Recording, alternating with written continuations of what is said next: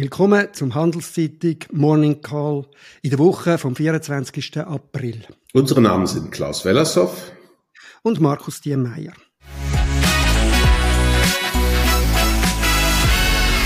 Wie immer geben wir Ihnen einen Überblick über die wichtigsten Entwicklungen und Daten in der Wirtschaft.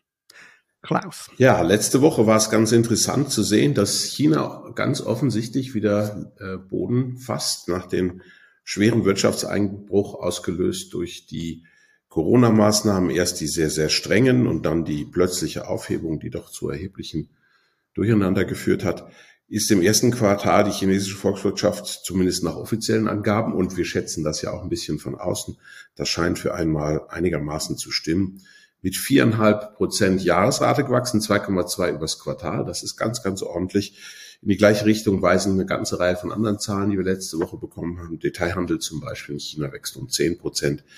Da mehren sich doch ganz offensichtlich die positiven Zeichen, dass das Schlimmste mit Corona vorbei ist. Und damit ist China die erste große Volkswirtschaft, die tatsächlich schon im Aufschwung ist. Erinnern wir uns, die Europäer, die Amerikaner, auch die Japaner kämpfen eher mit dem Abschwung im Augenblick und der Frage, ob es zu einer Rezession kommt. Und in diese Richtung würden dann eine ganze Reihe von anderen Zahlen tatsächlich im Laufe der Woche noch verweisen. Vielleicht noch kurz etwas zu China und dann nimmt mich auch wunder, wie du das einschätzt. Ähm, das habe ich sehr spannend gefunden, dass vor allem eben die Detailhandelszahlen relativ stark sind. Sie sind auch für einmal wirklich größer gewesen als die, Invest, äh, Invest, äh, die neuen Investitionen.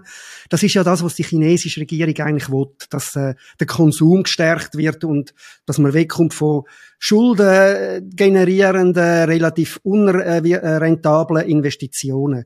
Die Frage ist aber, ist das wirklich jetzt eine Entwicklung in die Richtung? Man könnte es so lesen, wenn man nur Prozentwachstumszahlen anschaut.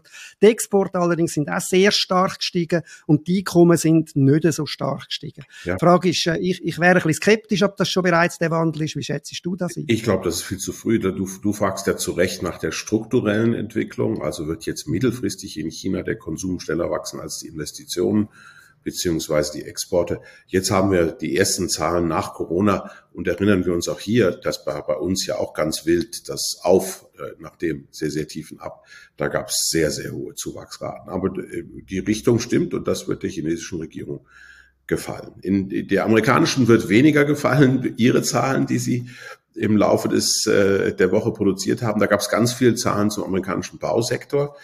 Das war im März eine richtig schwache Angelegenheit. Die Zahlen für die Baubewilligung sind wieder stark eingebrochen. Der Februar war so ein kleiner Erholungsmonat gewesen, aber jetzt sind wir doch vom Niveau her unterwegs in Richtung einer Rezession. Ähnliches gab es zu vermelden bei den Neubaubeginnen, also dort, wo man die Grube aushebt sozusagen, und auch bei den Verkaufszahlen der bestehenden Immobilien.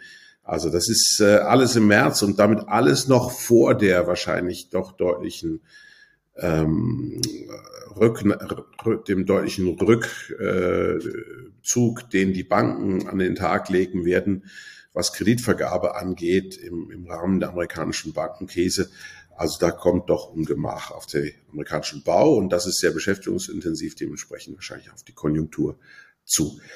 Dann im weiteren Wochenverlauf gab es noch Kerninflation aus England und Japan im März unverändert und das passt ins Gesamtbild. Das ist in den Industrienationen so. Es gibt noch keinen klaren Abwärtstrend in der Kerninflationsrate, in den Gesamtraten schon. Das liegt am Erdölpreis.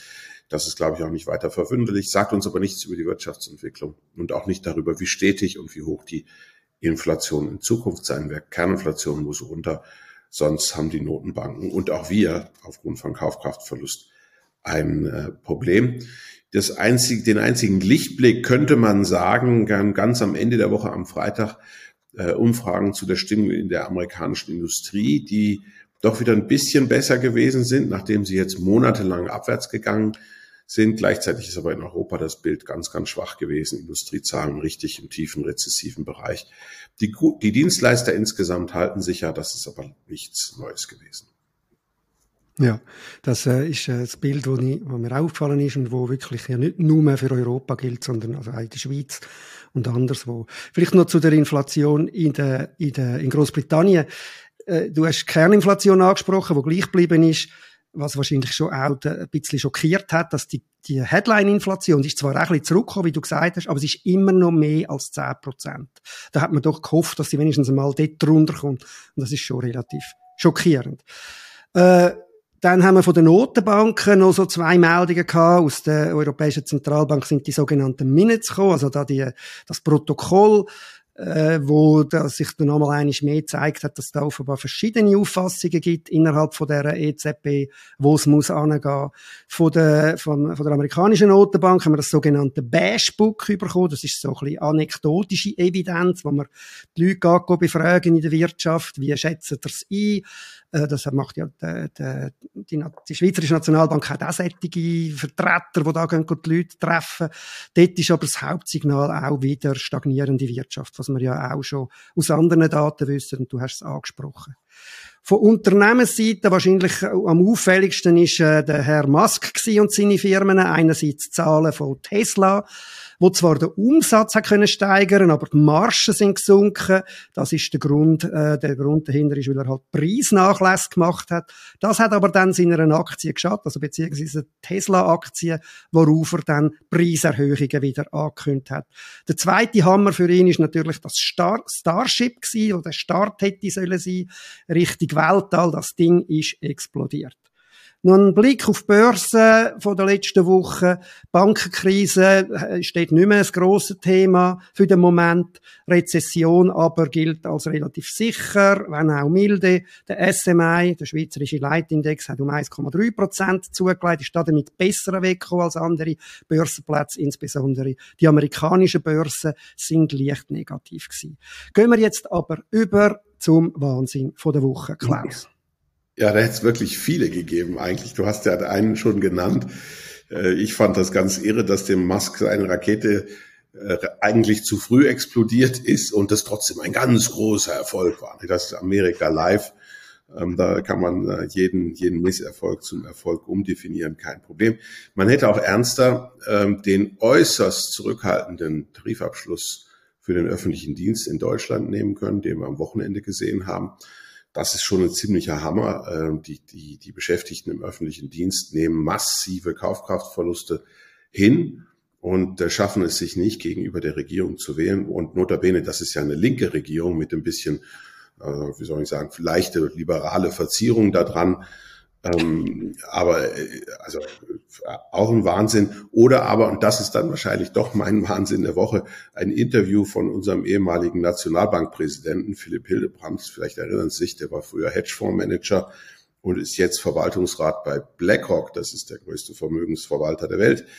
Der den Zentralbanken rät, und das muss man sich auf der Zunge zergehen lassen, den Kampf gegen die Inflation jetzt hinten anzustellen und keine weitere Zinserhöhung mehr zu machen. Das ist jetzt wirklich super überraschend, dass er das sagt, wenn man weiß, dass BlackRock ja auf einem großen Topf Vermögen sitzt, die Einnahmen von BlackRock sozusagen ein Prozentsatz dieses Vermögens sind und dass Zinsen schlecht für die Bewertung von Vermögen ist. Das haben wir letztes Jahr ja gesehen, steigende Zinsen und die Märkte gehen 15 Prozent runter. BlackRock bringt das 700 Millionen Dollar äh, weniger Gewinn aktuelles Q1-Zahlen waren weiter schwach. Also Oniswaki Malipons oder ich würde sagen Wahnsinn. Ein unabhängiger Experte ist Philipp Hildebrand in der Position. Solange er das macht, sicher nicht. Möglicherweise nicht, aber fairerweise muss man sagen, die, die Ansicht, die er da vertreten hat, da ist er nicht ganz allein. Selbst innerhalb von Notenbanken gibt es entsprechende äh, Ansichten, dass man jetzt da langsam müsste bremsen. Also Auf amerikanisch sagt man, he's talking his own book. Okay, mein Wahnsinn von der Woche war die, die Zahlung, wo der, wo der Fernsehsender Fox gezahlt hat an eine, an eine, an eine Firma, wo so Voting Machines, also da die, die Stimmmaschinen herstellt, weil Fox nicht nur falsch, fälschlicherweise behauptet hat, die Maschinen seien rigged, also beziehungsweise hätten, äh, hätten falsche Resultate ausgespuckt, zum, äh, zum, äh, die Wahl vom, Abwahl vom, äh, vom, vom Donald Trump äh, verfälschen, weil er hat eigentlich wirklich die Wahlen gewonnen. Der wahre Wahnsinn da drin ist, dass die, dass, äh, dass, da, dass man bei Fox sehr genau gewusst hat, dass das nicht stimmt und dass da dran nichts falsch war. Und man hat dann, bevor ein Urteil kommt, 787,5 Millionen an die Firma gezahlt, damit da nicht irgendwie am Schluss ein Urteil kommt, wo das noch deutlicher gemacht hat. Das ist mein Wahnsinn von der Woche. Vielleicht auch ein bisschen ein Wahnsinn für mich ist noch die Klagen, die jetzt kommen, wegen dem abgeschriebenen Spezialkapital 81 bei der Credit Suisse, wo doch eigentlich extrem hoch verzinst war und eigentlich jeder hätte müssen wissen, dass die höheren Zinsen halt einfach für ein höchstes Risiko stehen. Wenn du nichts mehr willst, zu dem sagen, dann würden wir zu den nächsten Wochen übergehen. Nee, es war wirklich eine Wahnsinnswoche. Also kommen wir zur neuen Woche. Die wird wahrscheinlich ruhiger, zumindest wenn man es äh, nach den wirtschaftlichen Zahlen anschaut. Ähm, man könnte sagen, es wird die Wachstumswoche. Insofern ist sie schon sehr, sehr interessant. Also es fängt langsam an. Montag, Dienstag würde ich jetzt keine Störfeuer aus den äh, volkswirtschaftlichen Daten erwarten. Mittwoch kriegen wir dann den Auftragseingang langlebiger Güter in den Vereinigten Staaten von Amerika für den Monat März. Das ist wirklich so ein harter Indikator, ähm, der wahrscheinlich eher schwach erwartet wird nach den Zahlen, die wir jetzt äh, bei den Umfragen gesehen haben. Donnerstag kommt dann die erste Wachstumszahl aus einer Industrienation, die wichtig ist, nämlich aus den USA. Erstes Quartal. Der Markt erwartet 0,5 Prozent Quartalswachstum. Das machen die Amerikaner dann immer mal vier, dann ist, klingt das nach mehr.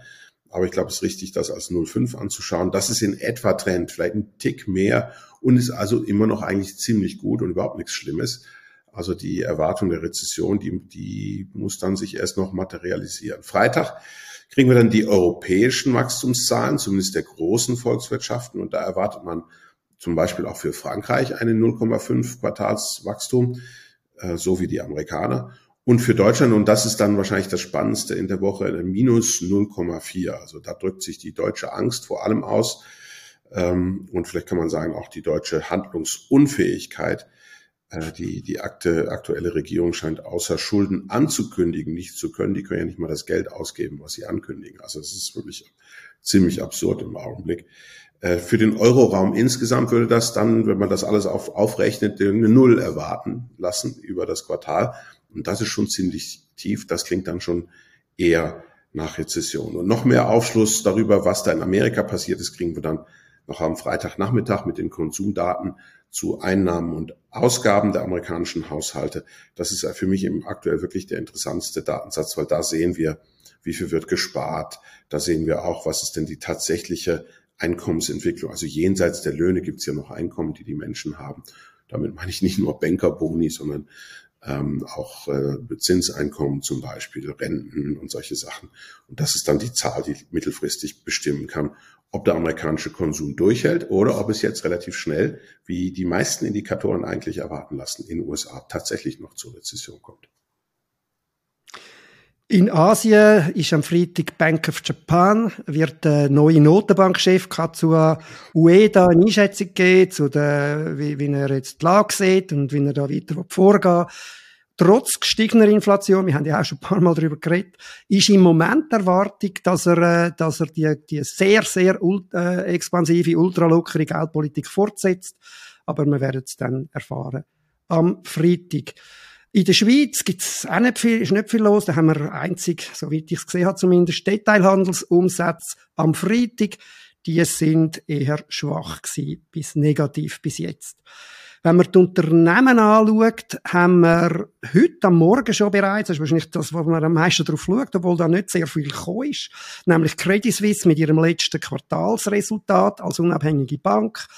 Wir haben äh, schon jetzt, was man erwartet hat, das sind wirklich weitere Abflüsse von verwalteten Vermögen um 61 Milliarden nach einem Minus, also nach einem Abfluss schon im Vorquartal von 110 Milliarden. Äh, Auffällig ist für mich auch noch die Depositen, also Bankeinlagen, die sind um ganze 30 Prozent zurückgegangen im Vergleich zum Vorquartal. Wenn man so die Meldung anschaut, wenn man es gewohnt ist, die, die Pressemitteilungen von der CS anzuschauen, wenn sie Zahlen bringt, dann sind die unglaublich lang gewesen. Heute sind sie nicht ganz überraschend recht kurz gewesen. Interessanter dann aber wird sie morgen, wenn die UBS kommt, wo ja die neue Besitzerin auch ist oder wird sie von der Credit Suisse. Weitere Zahlen morgen haben wir auch noch von äh, Novartis, ABB und Nestle, am Mittwoch noch von Roche.